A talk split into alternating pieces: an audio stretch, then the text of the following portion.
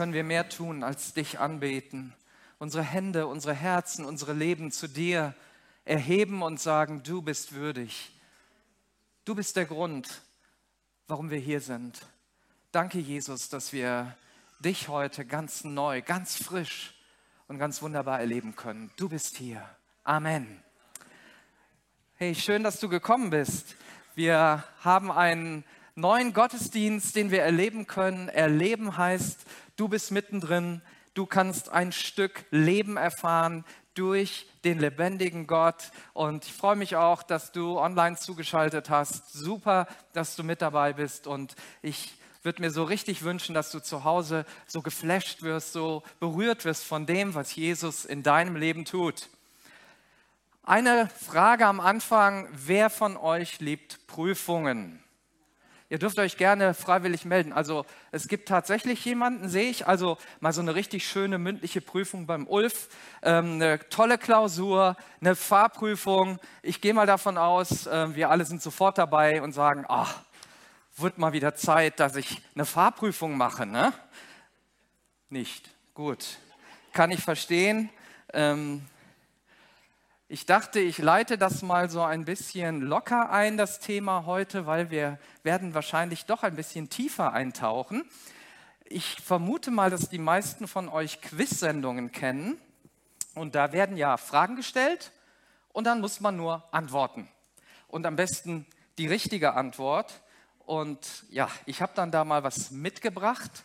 Ähm, ich sehe gerade, dass auf dieser Folie nicht drauf ist, ähm, dass ihr das Skript runterladen könnt. Also vorne haben wir auf den Stühlen haben wir so einen Aufkleber mit einem QR-Code und dort haben wir auf Englisch und auf Portugiesisch diese Predigt. Also für alle, denen das hilft, ihr seid herzlich eingeladen, das abzuscannen und dann findet ihr das. Und ich dachte, wir starten einfach mal mit so einem kurzen Quiz und ich hoffe, ihr habt genauso viel Freude daran wie ich auch.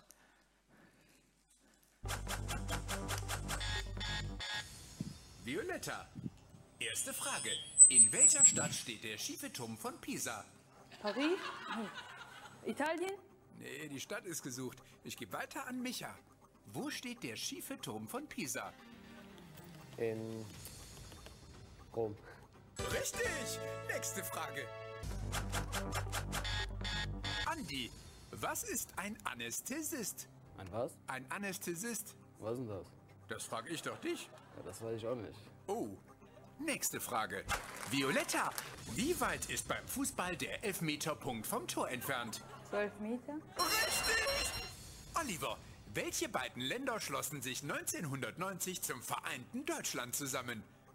Äh, kann ich die Fragen mal hören? Ja klar, welche beiden Länder schlossen sich Ach, 1990? DDR und äh, der Osten. Richtig!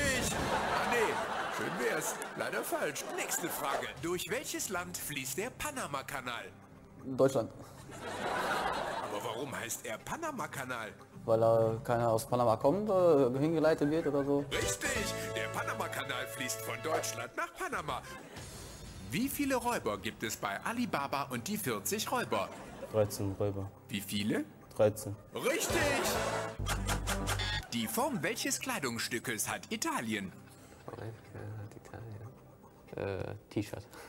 Oh, da bin ich mir nicht sicher. Gucken wir mal nach. Wow, du hast recht. Genial.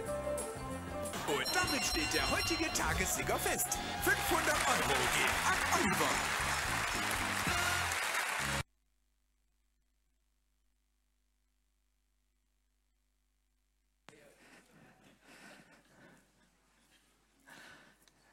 Ja, wenn das immer so einfach wäre mit den Prüfungen. Die sind leider nicht immer so lustig und auch meistens schwer und ja, wir, sie kommen auch nicht so gelegen. Wir tauchen ein in eine neue Serie, die uns dabei hilft, diese unpassenden Lebensprüfungen, diese unpassenden Dinge, die einfach auftauchen, wo Fragen gestellt werden, die wir gar nicht hören wollten, wo wir in Situationen reinkommen, wo wir auf keinen Fall rein wollten, die uns dabei helfen und die Herausforderungen, diese Lebensprüfungen, die wir haben, besser zu meistern. Und wir haben diese Serie Tacheles genannt. Es geht darum bei Tacheles, dass wir Klartext reden. Das kommt aus dem Westjiddischen und heißt unverhüllt, ohne falsche Rücksichtnahme seine Meinung sagen, ganz offen die Sachlage darstellen. Und wer wäre da besser als unser Jakobus? Der Jakobusbrief hilft uns dabei. Ich werde heute starten mit dem Thema Glaube unter Beschuss oder ich habe auch das so formuliert, Glaube, der funktioniert. Glaube, der wirklich wirkt. Glaube, der etwas hervorbringt. Und um das einfach ein bisschen näher zu betrachten, werden wir uns jetzt im Laufe der nächsten Sonntage den Jakobusbrief anschauen. Und dieser ist ein ganz, ganz praktischer und sehr direkter Brief. Ich glaube, dass fast kein Buch der Bibel im Neuen Testament nach den Evangelien so viele Jesusworte, quasi zitierte Jesusworte enthält wie der Jakobusbrief. Wir haben da so etwas, was im Urchristentum wahrscheinlich auch eine Rolle spielte, dass die Menschen immer wieder das weitergegeben haben, was Jesus sagt, damit es in den Kopf und vom Kopf in unsere Herzen kommt und von unseren Herzen in unsere Hände, in unsere Aktionen, in alles hinein. Es geht immer darum zu hören, was Jesus sagt und dann das zu tun, was Jesus sagt.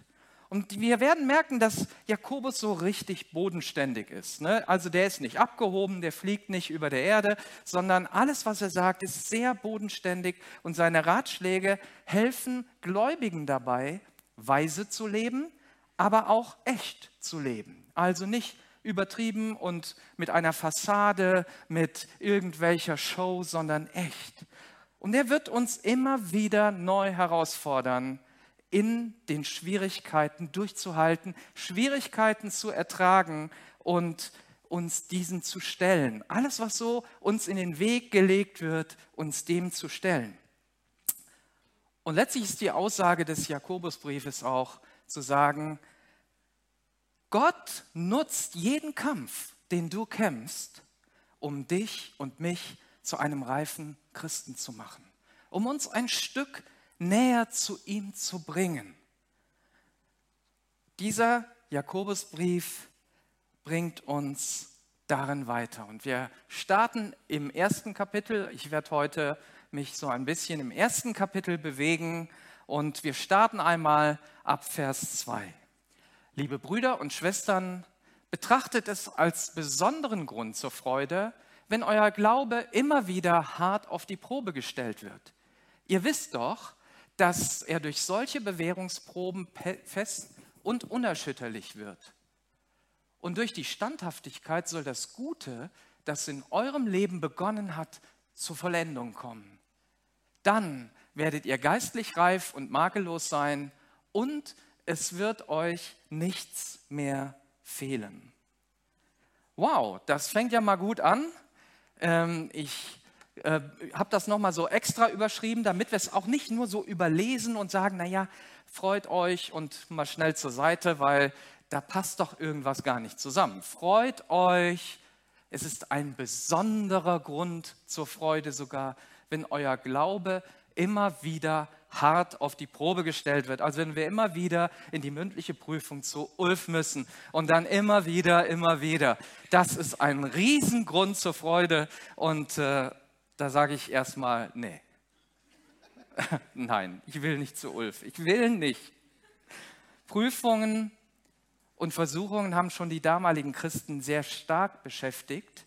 Und äh, es ging da nicht nur um so allgemeine Dinge, Klar waren auch die allgemeinen Lebensumstände dabei, aber sie hatten auch viel mit Verfolgung zu tun. Das war ganz handfest und teilweise täglich etwas, womit sie sich auseinandersetzen mussten, aber auch mit sozialen Situationen in der Gemeinde, in der Gesellschaft oder auch mit der eigenen Sünde. Sünde ist das, wenn wir am Ziel Gottes vorbeileben. Ja, wenn Gott einen Plan für dein Leben hat, für mein Leben hat und ich sage es mir egal, ich lebe wie ich will, und ich weiß es doch besser. Und was hier steht, diese Prüfungen, dieses Wort, was im griechischen Grundtext dort steht, heißt unerwünschte und unerwartete Erlebnisse. Damit haben wir zu tun. Also der Jakobus sagt, freut euch, wenn unerwartete Dinge in euer Leben kommen, die euch herausfordern. Denn das ist ein Riesengrund zur Freude, wenn ihr verschiedene Prüfungen erlebt, wenn ihr Versuchungen oder Verlockungen erlebt. Und ich glaube, es gibt sehr viele Verlockungen und es gibt viele Umstände und Proben und ja, egal ob das Krankheiten sind, ob das Verlust ist, ob es Herausforderungen im Beruf, in, in unserem Umfeld, in unserer Familie ist, wo auch immer, wir sind ständig umgeben von Herausforderungen. Und dann sagt er, freut euch. Also können wir erstmal davon ausgehen, ohne dass wir das vielleicht jetzt schon verstehen, das ist eigentlich was Positives. Die Bibel sieht hier etwas Positives darin, wenn wir herausgefordert werden. Und ich muss ganz ehrlich sagen, ich habe das nicht immer so gesehen. Im Gegenteil, mein Wunsch war es, dass das möglichst schnell aufhört und dass das nie wiederkommt. Ich äh, muss gestehen, dass mir das auch jetzt noch schwer fällt. Ich weiß zwar, dass es gut ist und trotzdem jedes Mal, wenn eine Herausforderung in meinem Leben kommt, kämpfe ich damit. Und ich finde es nicht gut. Aber warum geht es hier um Freude? Gott prüft uns nicht, um uns zu quälen oder uns irgendwelchen Schwierigkeiten auszusetzen, sondern er will uns weiterbringen. Das ist ja das, was in den folgenden Versen so deutlich wird. Diese Freude hat einen Grund, weil da was Gutes rauskommt. Und darauf dürfen wir uns schon freuen. Er will uns weiterbringen und zu reifen Menschen machen. Er ist dabei, jede Minute dich dabei zu begleiten. Er lässt dich nicht im Stich. Er lässt dich nicht alleine in diesen Schwierigkeiten. Das ist auch ein Grund zur Freude. Gott ist bei uns. Und David drückt das so aus im Psalm 23. Und wenn ich durchs finstere Tal gehe, Herr, du bist bei mir. Du bist bei mir. Du gehst mit mir. Du lässt mich da nicht alleine und, und, und freust dich, dass es mir schlecht geht und sitzt oben im Himmel und sagst, nochmal sehen, wie der Michael das so macht, sondern du leidest mit, du gehst mit, du trägst die Situation mit. Und am Ende soll dieser Weg auch durch das dunkle Tal uns an einen besseren Ort führen. Ja, das Volk Gottes musste durch die Wüste gehen, um an einen besseren Ort zu kommen. Darüber schreibt Mose in vielen, vielen, vielen Kapiteln, wie das Ganze vor sich ging, mit welchen Schwierigkeiten das verbunden war, aber auch welcher große Sieg letztlich auf dieses Volk gewartet hat. Gott will nicht deinen Untergang oder dein Leid, sondern Gott will, dass du dein Leben meisterst und dass du in seiner Fülle lebst. Dass du nicht irgendwo nur auf deiner Hollywood-Schaukel sitzt und sagst, naja, jetzt bin ich geboren, ne, jetzt bin ich so vielleicht ein Kind von sechs Jahren geworden und so bleibe ich mein Leben lang. Ne, so soll es bleiben. Gott möchte, dass du wächst, dass du heranreifst, dass du zu einem erwachsenen Menschen wirst in geistlicher Sicht. Und er will auch noch etwas. Er will, dass du ewig bei ihm bleibst. Er hat uns eine Zukunft gegeben, die nicht nur auf dieser Erde ist. Diese Zukunft haben wir hier und wir haben sie in alle Ewigkeit. Und das ist schon ein Grund zur Freude. Natürlich habe ich mich immer wieder gefragt, Gott geht das nicht anders? Weil das mit diesen Prüfungen finde ich persönlich nicht gut. Ich weiß nicht, wie ihr das so seht. Also eben wollten nicht so viele Prüfungen machen. Ähm, vielleicht seht ihr das ja auch so. Geht das denn nicht anders? Wir kommen gerade durch eine sogenannte Corona-Zeit und diese war für uns alle eine Prüfung. Für Einzelne, für die Gesellschaft. Und dabei sind Dinge sichtbar geworden. Zum Beispiel, dass unsere Schulen überhaupt nicht auf die Digitalisierung und die Zukunft vorbereitet sind. Die meisten Schulen zumindest. Das wäre nicht so sichtbar geworden, wenn diese Prüfungszeit nicht da gewesen wäre.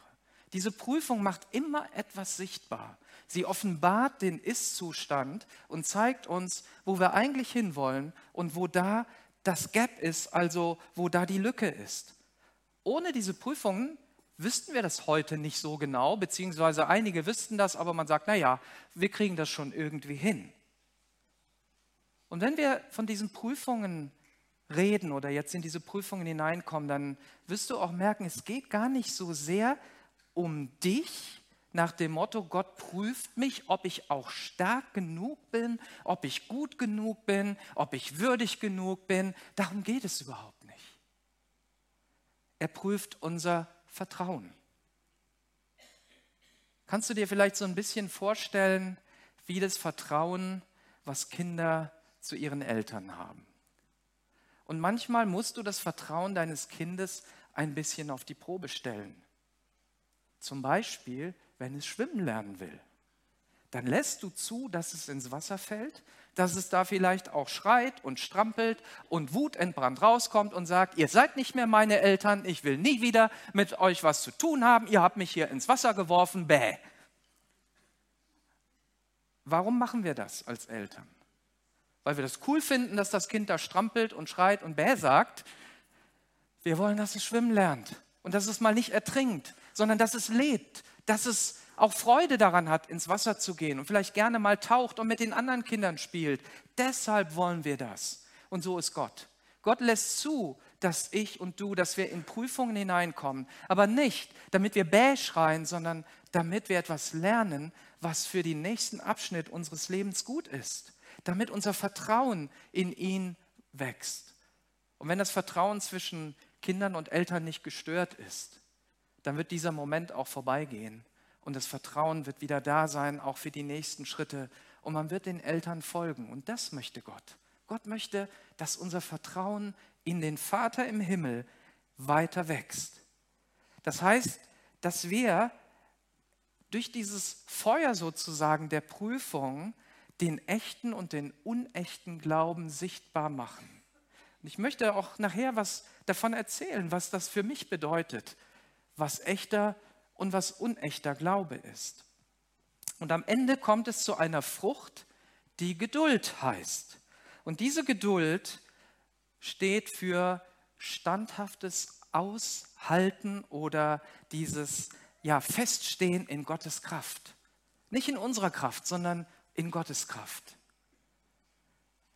Wörtlich heißt es drunten bleiben, dranbleiben, also nicht ausbrechen aus Belastungen, sondern in diesen Belastungen, in dieser Schule zu bleiben.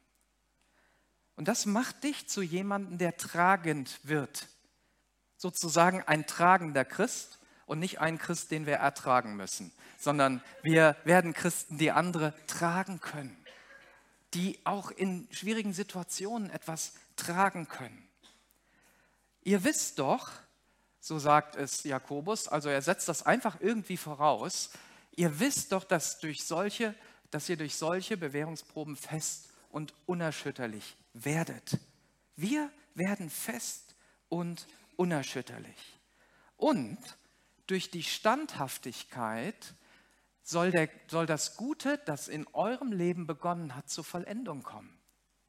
Dann werdet ihr geistlich reif und makellos sein und es wird euch nichts mehr fehlen. Was hier mit zur Vollendung kommen oder auch mit diesem makellos gemeint ist, ist nicht, dass wir perfekt sind. Dass du dann es geschafft hast. Ja, ich habe früher immer gedacht, derjenige, der auf der Bühne steht, der hat es geschafft. Der weiß, wie man im Leben klarkommt, wie man glaubt und der hat eh nie wieder Probleme. Also das war, habe ich wirklich gedacht als ich so frisch im Glauben war. Und ich fühlte mich dann immer als Christ zweiter Klasse. Aber ich kann dir sagen, ich stehe ja nun auch hier oben, das ist nicht anders als bei dir. Ich wache genauso mit Zweifeln und mit Schwierigkeiten auf wie du. Und ich muss mich genauso im Glauben bewähren wie du auch. Aber wir dürfen mündig werden, wir dürfen erwachsen werden, wir dürfen vollkommen werden. Ja? Also, dass die Dinge, die Gott in uns hineingelegt hat, zunehmen und sichtbarer werden und dann wie so ein Apfel, der reift und irgendwann mal sagst, wow, jetzt ist er reif und jetzt kann ich ihn essen. Er ist nicht mehr sauer, er ist nicht klein, er ist groß geworden. So soll das bei uns sein. Dazu sind diese Prüfungen da. Und der zweite Teil des Verses, der dieses makellos beschreibt, der redet über vollständig, dass wir vollständig werden, dass diese vollständige Kraft Gottes, diese vollständige Beziehung zu ihm da ist, dass wir unversehrt sind. Ja, wenn du versehrt bist, meine Frau ist gerade versehrt, das heißt, sie kann gewisse Dinge nicht tun und alleine, wenn ein Arm nicht so richtig funktioniert, das ist eine Riesenbelastung in deinem Leben. Und Gott sagt, hey, das will ich gar nicht. Ich sorge dafür, dass dieses, dieser Makel, dass der weggeht, wenn du bereit bist, den Weg mit mir zu gehen, damit du beide Arme benutzen kannst, damit du damit was machen kannst, damit du vielleicht auch an manchen Stellen nicht immer auf die Hilfe von anderen angewiesen bist, sondern auch mal selber mit mir gemeinsam durch eine Situation gehst, bis zum nächsten Punkt, wo wir dann wieder nicht weiter können und dann brauchen wir wieder die Hilfe der anderen, dann brauchen wir die Hilfe Gottes, dann merken wir das wieder. Vollkommen heißt, ganz mit Gott übereinstimmen. Und hier geht es nicht um ein philosophisches Ideal, sondern es geht darum, dass wir uns an, an, ihn klammern, an Jesus, an seine Verheißungen, dass wir sagen, Jesus, ich bin bei dir, du bist bei mir und wir gehen gemeinsam durch diese Situation. Ich muss nicht hinter dem Ofen sitzen und mich grämen, dass ich in dieser schwierigen Situation bin, sondern ich kann deinen Willen zu meinem Willen machen. Und wenn du willst, dass ich durch diese Wüste gehe, dass, durch, dass ich durch diesen Abschnitt gehe, dann gehe ich mit. Dann bin ich dabei.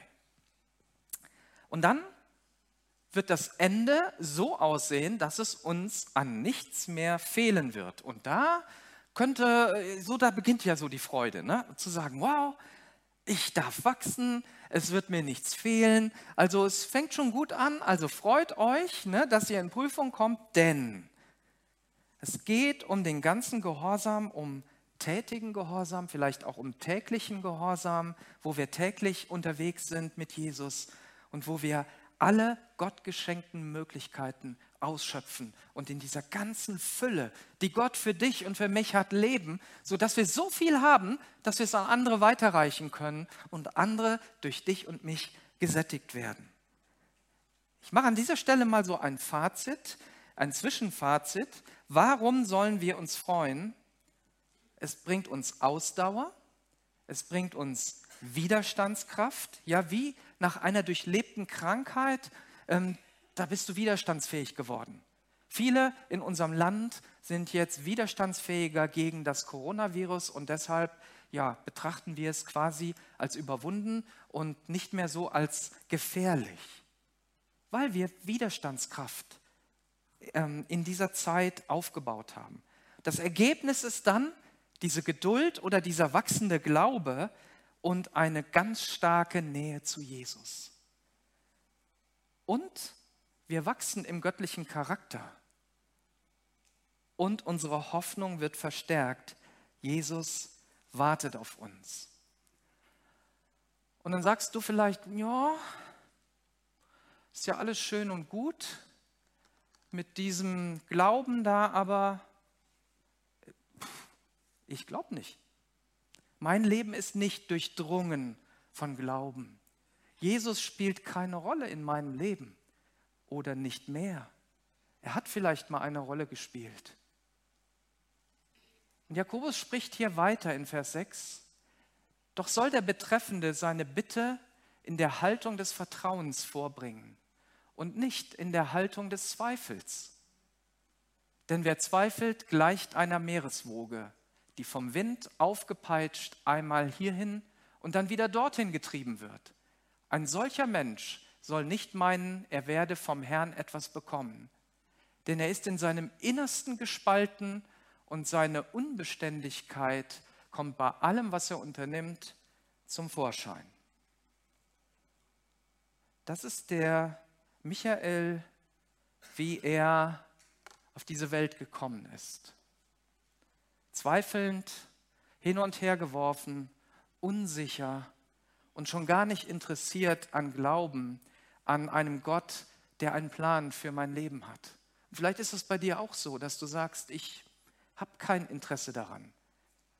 Mein Leben ist voller Zweifel und überall hört man davon, dass das ja wohl nicht stimmen kann mit den ganzen Dingen, die da in der Bibel stehen. Das ist doch ein Märchenbuch. Hier wird von einer Haltung des Vertrauens und von einer Haltung des Zweifels gesprochen. Und das ist entscheidend. Es geht hier nicht um Gedanken, die dir mal kommen, sondern es geht um unsere Haltung. Und das bedeutet ja nicht, dass jeder von uns so ein, einen hohen Level von Glauben haben muss. Und wenn wir das nicht geschafft haben, naja, dann sind wir halt die Loser. Darum geht es überhaupt nicht, sondern es geht um eine Haltung. Du musst nicht da oben sein, damit Gott deine Gebete erhört. Gott erhört deine Gebete ganz besonders, wenn du sagst, Gott, ich bin hier unten, du bist da oben, zieh mich heraus, hilf mir. Dazu musst du nicht da oben sein, sondern es reicht, wenn wir sagen, Gott, hilf mir, wenn wir Vertrauen investieren. Was ist mit diesem Zweifler gemeint? Bist du, bin ich, sind wir Zweifler, wenn Gedanken des Zweifels kommen? Wir vielleicht sonntags zum Gottesdienst kommen und uns fragen, ob das alles noch so richtig ist, ob das noch die richtige Gemeinde ist, ob du in deiner richtigen Ehe bist, in dem richtigen hier und in dem richtigen da. Ich glaube, diese Gedanken sind immer wieder mal bei uns, weil Dinge vorfallen, Dinge passieren, die uns nicht gefallen. Bin ich nur ein Glaubensheld, wenn ich keine Zweifel mehr habe? Ich habe euch gesagt, dass es nicht daran liegt, ob du hier auf der Bühne stehst oder nicht. Und ob du vielleicht unwahrscheinlich gut im Bibelwissen bist oder nicht. Wenn du so denkst und sagst, ich bin doch eigentlich gar nicht dieser Typ, von dem du da redest, dann sage ich willkommen im Club. Ich bin das auch nicht. Ich bin auch nicht der Glaubensheld. Ich bin auch nicht der, der alles mitbekommen hat. Ich war auch vom Leben enttäuscht und manchmal bin ich vom Leben enttäuscht.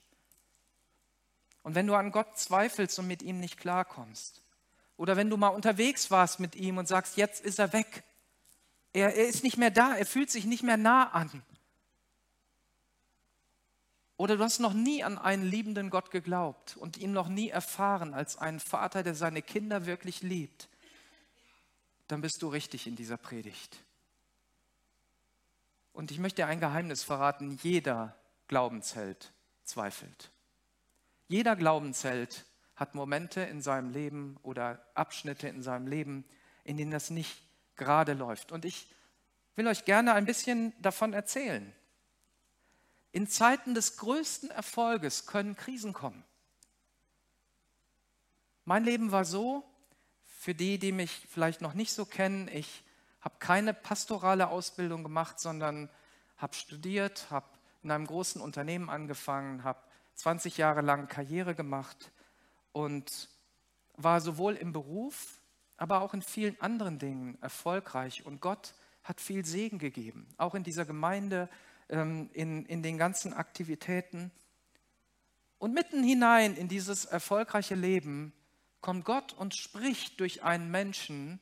Wir hatten ihn vor kurzem hier, Ed Trout, und ähm, wir saßen bei nachmittags beim Kaffeetrinken und dann sagt er einfach nur so ein paar Dinge über Ella, ähm, die er nicht wissen konnte. Und ich dachte, wow, äh, warum erzählt er mir das? Und im selben Moment sagt er, Michael, und in 18 Monaten wird sich dein Berufsleben ändern. Das wird so sein, so sein, so sein. Und du wirst dann rausgehen.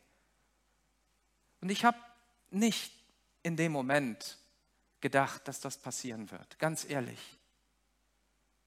Aber als die 18 Monate sich so langsam zuneigten, ich habe das auch nicht bewusst mehr in Erinnerung gehabt, sondern ich merkte da erst oder habe mich nochmal daran erinnert, als es auf einmal schwierig wurde. Das ist vielleicht sowas, was man vielleicht Karriereknick nennen würde oder eine Krise an deinem, an deinem Berufsumfeld, wo du dann überlegst, bleibe ich hier noch oder gehe ich woanders hin? Und da ist mir das bewusst geworden, dass Gott ja hineingesprochen hat und sagt, Michael, du wirst da rausgehen.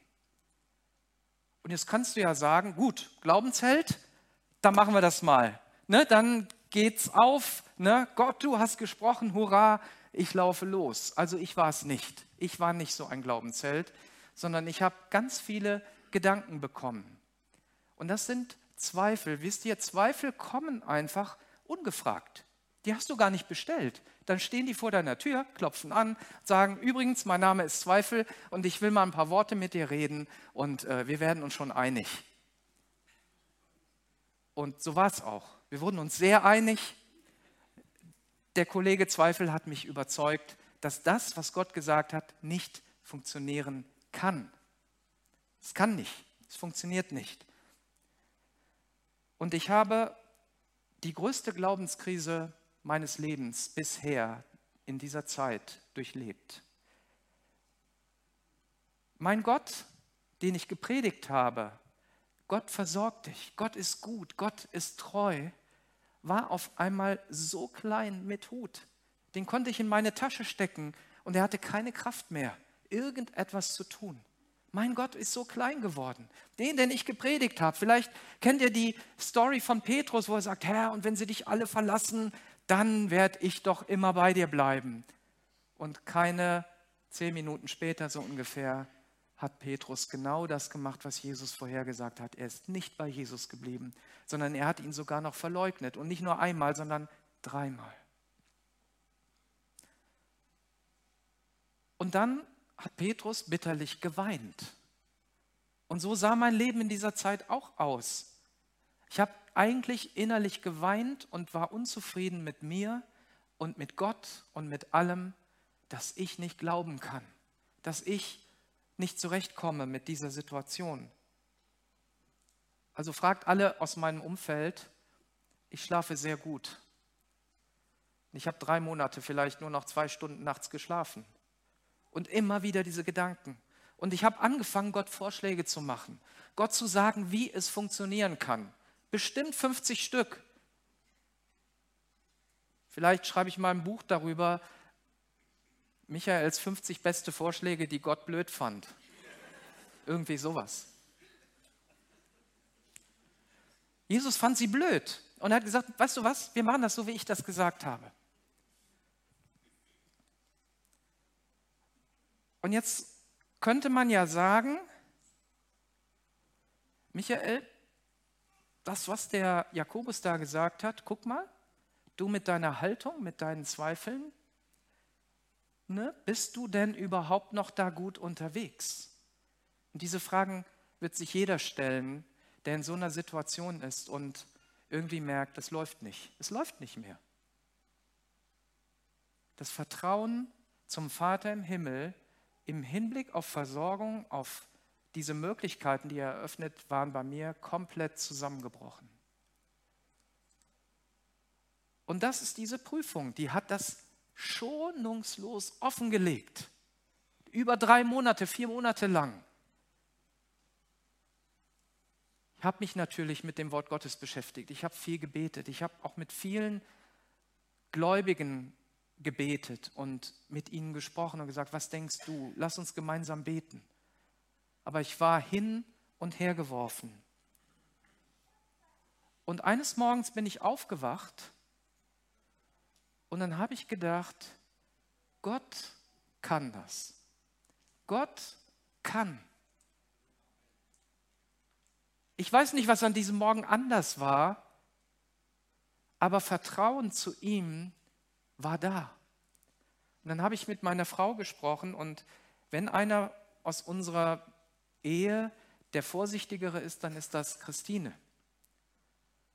Und dann habe ich ihr das so gesagt. Ich sage, du, du weißt ja, was Gott damals gesagt hat und wie wäre es denn, wenn ich jetzt aus dem Beruf aussteige und wir das so machen, wie Gott es sagt?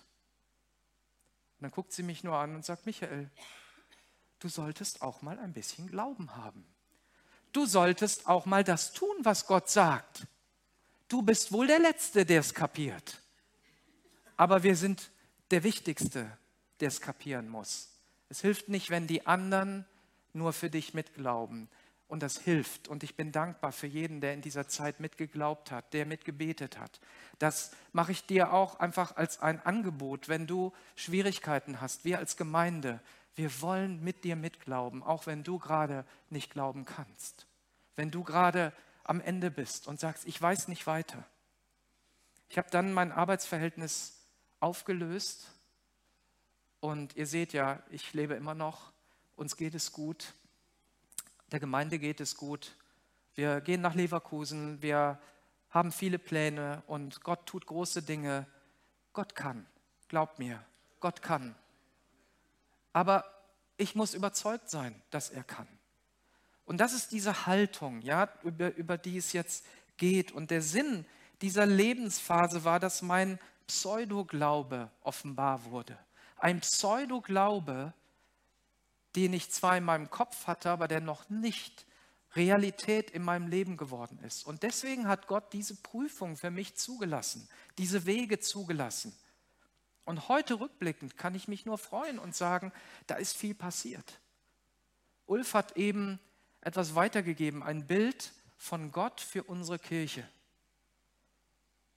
Und das ist im Grunde wieder dieselbe Nummer. Viele Leuchttürme aufbauen, in jeder Stadt einen, wo Leute nicht, es nicht weit haben. Glaubt ihr, dass mir das leicht fällt oder dass uns das leicht fällt? Das ist wieder die ähnliche Situation. Da stehen wir vor dem nächsten Ding und müssen sagen, kann Gott das wirklich? Wird Gott das durch uns machen?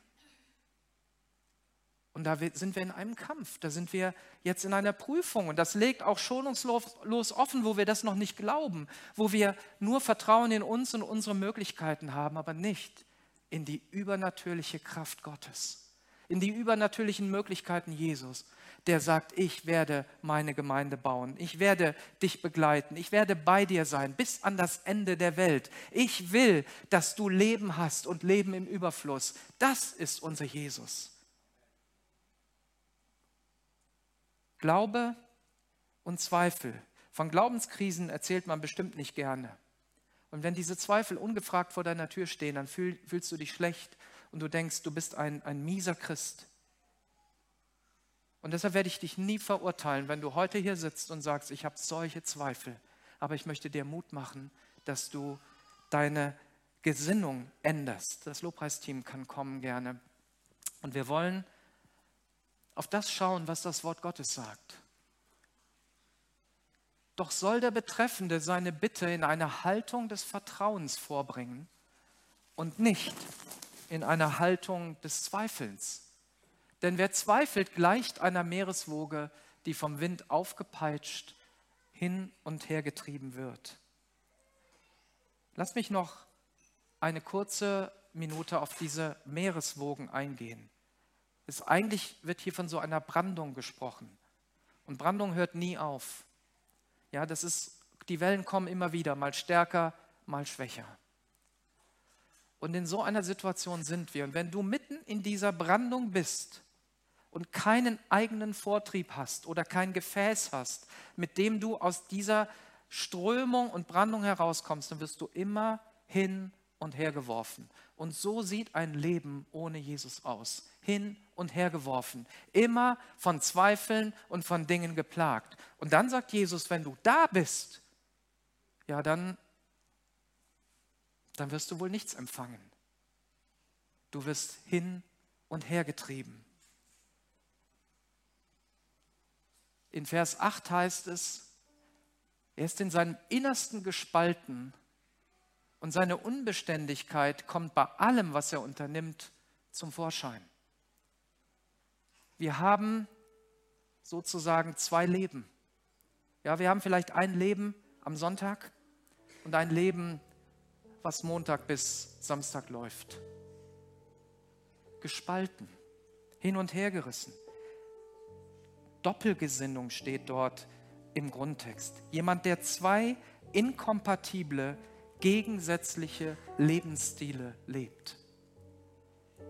Und das ist eine der größten Herausforderungen unserer Zeit gerade, mit dem wir konfrontiert werden. Wir werden mit einem Lebensstil konfrontiert, der nicht der Lebensstil Jesu ist.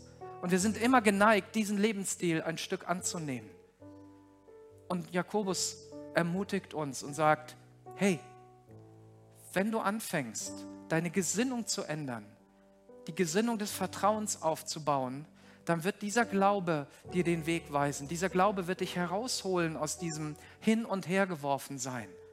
Ja, so wie ich eines Morgens diesen Moment hatte, wo ich merkte, hey, da ist ein Licht, da ist ein, eine Orientierung, da ist ein Leuchtturm, auf den ich mich zubewegen kann. So kannst du dich heute auf Gott, auf Jesus zu bewegen. Du kannst diesen Glauben und diesen Funken bekommen. Du kannst aus diesem Hin und Her geworfen sein, diesen Zweifeln an Gott und an seiner Gemeinde und an, an den Plänen seine, deines Lebens. Du kannst davon befreit werden und kannst Gnade und Barmherzigkeit erleben. Du kannst Erlösung erfahren. Du kannst Glauben empfangen, der aus dem Wort Gottes und aus der Liebe Gottes, aus der Gnade Gottes kommt. Und ich möchte dir eins sagen. Gott belohnt unseren Glauben. Gott ist ein Belohner, heißt es im Hebräer 11, Vers 6. Ja, wenn du heute hier bist und sagst, naja, ich bin doch getauft oder ich bin Mitglied einer Kirche, das ist nicht das, was Gott gefällt, sondern Glaube gefällt ihm. Wer zu Gott kommen will, muss glauben, dass es ihn gibt und dass er die belohnt, die ihn aufrichtig suchen. Und dazu möchte ich dich heute Morgen ermutigen, dass du Gott suchst, dass du dich auf die Reise machst und sagst, hier bin ich. Herr, hier bin ich. Ich bin vielleicht hin und her geworfen. Ja, und ich sehe auch, dass das, was vielleicht heute Morgen hier gepredigt wird, mir unter die Haut geht und dass mich das herausfordert, dass das schwer ist. Aber mein Vertrauen geht doch nicht hier in diesen Prediger hier vorne oder sonst wohin, sondern in Jesus, in sein Wort, in seine Zusagen, in seine Liebe, in seine Güte. Finde diesen, ja, diesen, äh, dieses Bild so schön. Glaube ist wie WLAN. WLAN ist unsichtbar, doch hat es die Kraft, dich mit dem zu verbinden, was du brauchst. Und der Glaube ist unsichtbar, aber er hat die Kraft, dich mit dem zu verbinden, was du brauchst in, dieser, in diesem Moment. Und wenn du das willst, dann bin ich bereit, mit dir zu beten. Und ich möchte dich ermutigen, auch nach dem Gottesdienst zu bleiben und zu sagen, hier ist ein Punkt, da brauche ich neue Verbindung. Da brauche ich neue Verbindung zu Jesus, neue, neue Connection damit der Glaube in mein Leben kommen kann. Wir können den Glauben nicht erzeugen. Der Glaube ist ein Geschenk, den Gott uns gibt. Du kannst es nicht immer aufsagen und sagen, naja, dann nicht nur lang genug sage. Das versuchen viele, viele Menschen. Ja, das nennt man Autosuggestion. Das ist Münchhausen, der sich selber versucht, aus dem Sumpf zu ziehen. Aber wenn Gott kommt, Gott hat so eine Kraft, der zieht dich und deine ganze Familie und deine Umgebung alles raus aus dem Sumpf. Und ich bin bereit, dass wir dafür beten. Und wenn du auch bereit bist, dann darfst du gerne mit aufstehen und wir wollen Jesus suchen. Jesus, danke für deine Gegenwart.